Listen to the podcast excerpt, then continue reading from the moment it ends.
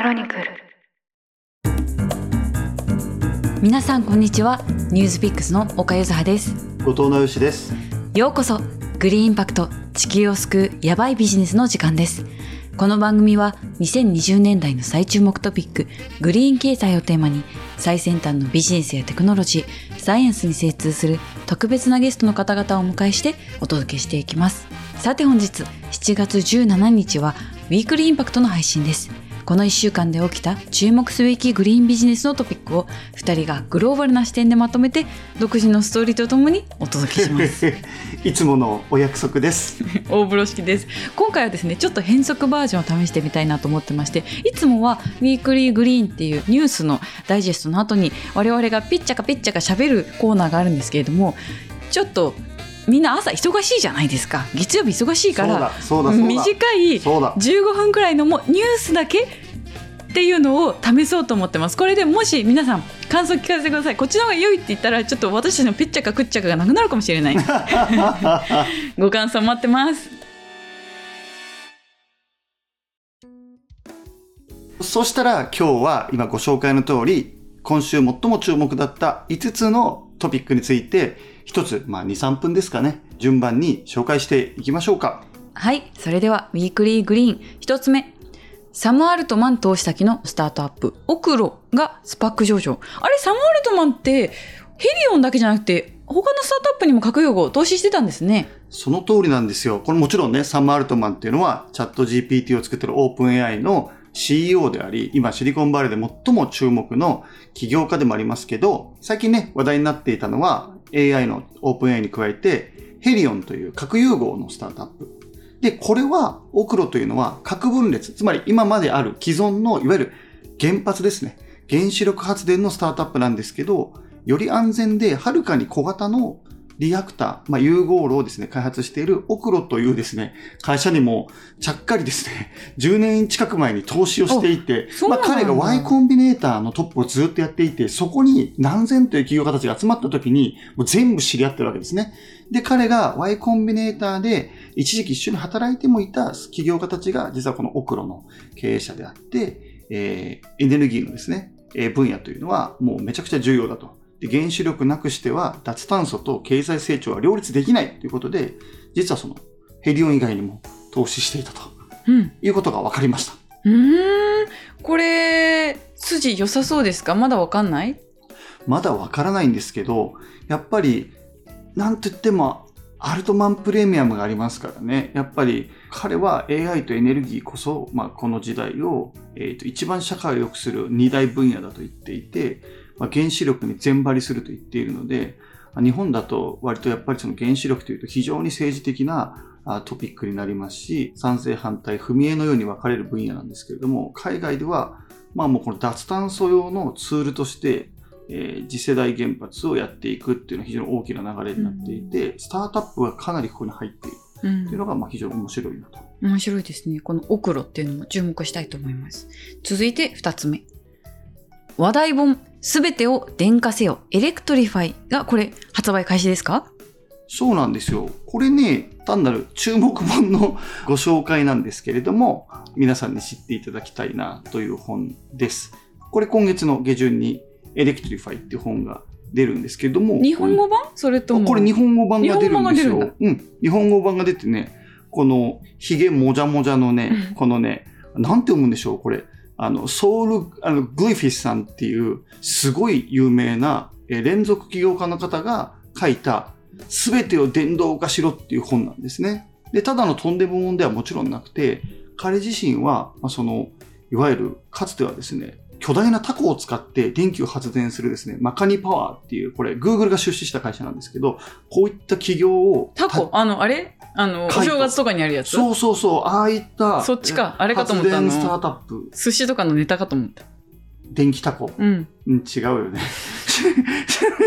電気ナマズ的な？そうそうそう。うん違いますね。お空で発電する電気タコだったりとか、まあ、いろんなこういうスタートアップを作ってる人で、実はすごくエネルギー分野、特に電動化について異様な執着心を持っていて、最近のバイデン政権では、この気候政策のアドバイザーにも起業家として入っていて、この IRA というですね、約50兆円ぐらいのアメリカ史上最大の、まあ、クリーンエネルギー支援策の裏側にいた一人なんですね。彼がこういった再生可能エネルギーの開発とかですね、あと電動化とか電池とか、こう全てを電気化するってことがどれだけのインパクトあるのかっていうのを語り尽くした本というのが今月出る予定でして、まあ、すごく気候コミュニティで日本でやってる方には、え必読本になるんじゃないかなと思ってご紹介しました。皆さん、アマゾンに殺到だ。違う、アマゾンじゃない。身近なローカル書店で買おうね。ローカル、いやいや、売ってない可能性ありますけど、なるべくローカル書店で買おうね。ってよく言いますよね。はい。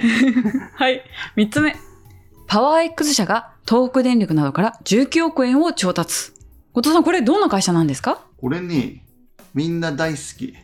ZOZO タウンのね、うん。洋服の ZOZO タウンですよ。うん ZOZO の元、まあ、経営幹部、COO の伊藤さんという方が、まあ、代表を務めている、いわゆる脱炭素スタートアップの一種で、まあ、いろんな蓄電池事業を展開してるんですね。で、まあ、あのーまあ、そういう会社が20億円ぐらいを調達したっていう、いわゆる調達ニュースなんですけども、彼らはですね、ホームページでこう歌ってるんですね。雨の日も、風の日も、昼も夜もいつでも再エネを使う方法は、発電できるときに、できるだけ多く蓄電するほど、わかりにくいな。すねすごいな心を込めて読んだけど、まあ、蓄電が大事ってことですよね。再エネを広めていく上では。まあ、一つ、気候スタートアップの世界で確定していることがあるんですね。それは、泣いてもわめいても騒いでも、再生可能エネルギーのボリュームは桁違いに増えていくっていうことなんですね。で、間欠性、再エネというのは、あの夜に太陽が照らない、無風の時に風車は回らないと。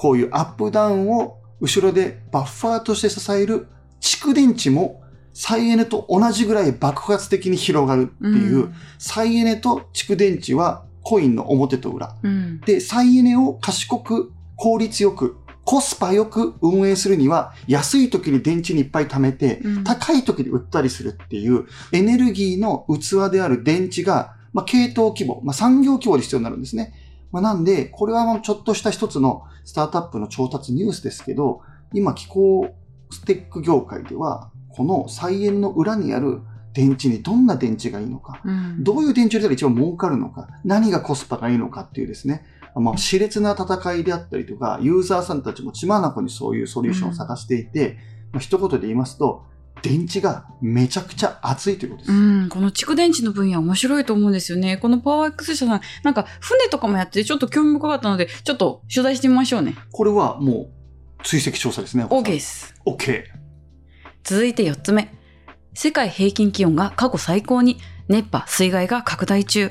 過去最高ってこれいつも言ってないですか？また最高なんですか最。近ね、そうそう。世界気象機関によるとですね、今月7日に記録した世界平均気温が過去最高更新、17度くらいで、世界平均って結構ね、世界平均だから17度ってそんなに高く感じないんですけど、うんうん2016年ぶりの過去最高。うんで、先月は観測史上最も暑い6月だったそうで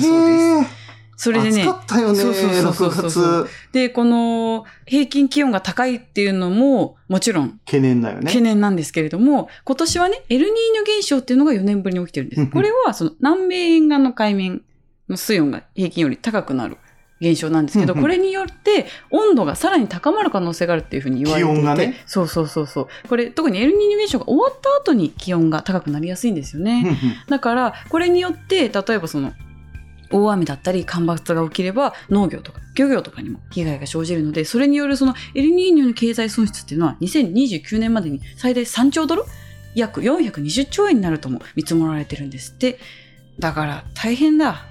これ、エルニーニョが来てる今じゃなくて、エルニーニョ後の方が本番なわけ、これって。暑くなるって意味ではエルニーニョ後。ただ、エルニーニョが起きていると、やっぱりその海面の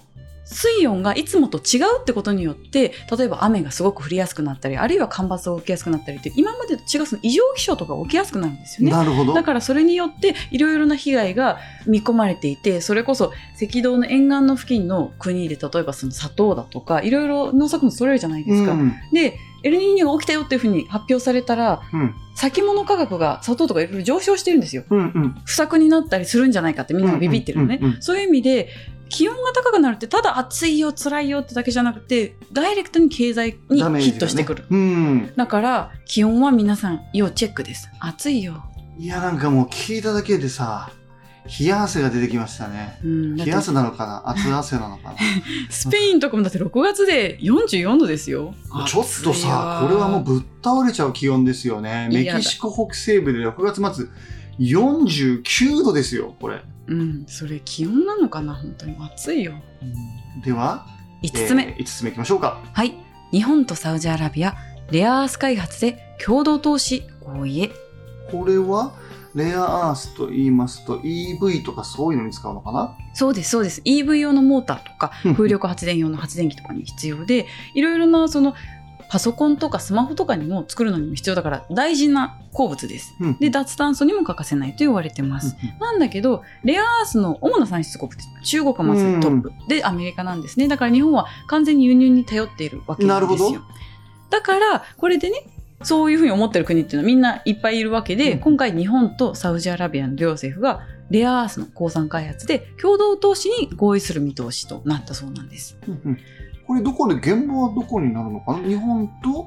そのサウジアラビアが一緒になって、どこか別の国で探すのあの、いくつかオプションがあって、まだその確定はしてないんですけれども、一つはサウジアラビアでもその国内でのレアアース鉱山の探索みたいなのを目指しているので、あの、うん。日本にもジョグメックっていうのがあるじゃないですか。うんうん。鉱山探査の知見があるところですね。うんうん。そこがそのサウジの食調査だったり、あるいはすでに国内で、サウジ国内で取れる資源の開発強化とかも後押しするっていう、そういうことをやるよっていうのが一つうん見込まれてるのと、もう一つは第三国。例えばレアアースって中国以外にもベトナムとかブラジルで取れたりするんですよね。うんうんだからそういったところでの鉱物資源の開発で、両国で共同投資をするっていうのを検討しているそうです。まだなんかその、覚書とかが結ばれるま前なので、どういうことが決まるのかっていうのは、まだ私たちもわかんないんですけれども、まあそうですよね。中国に依存せず、日本も開発したいっていうので、まあ、サウジさんと一緒にやっていくのかしらっていう、そういうニュースが入っていました。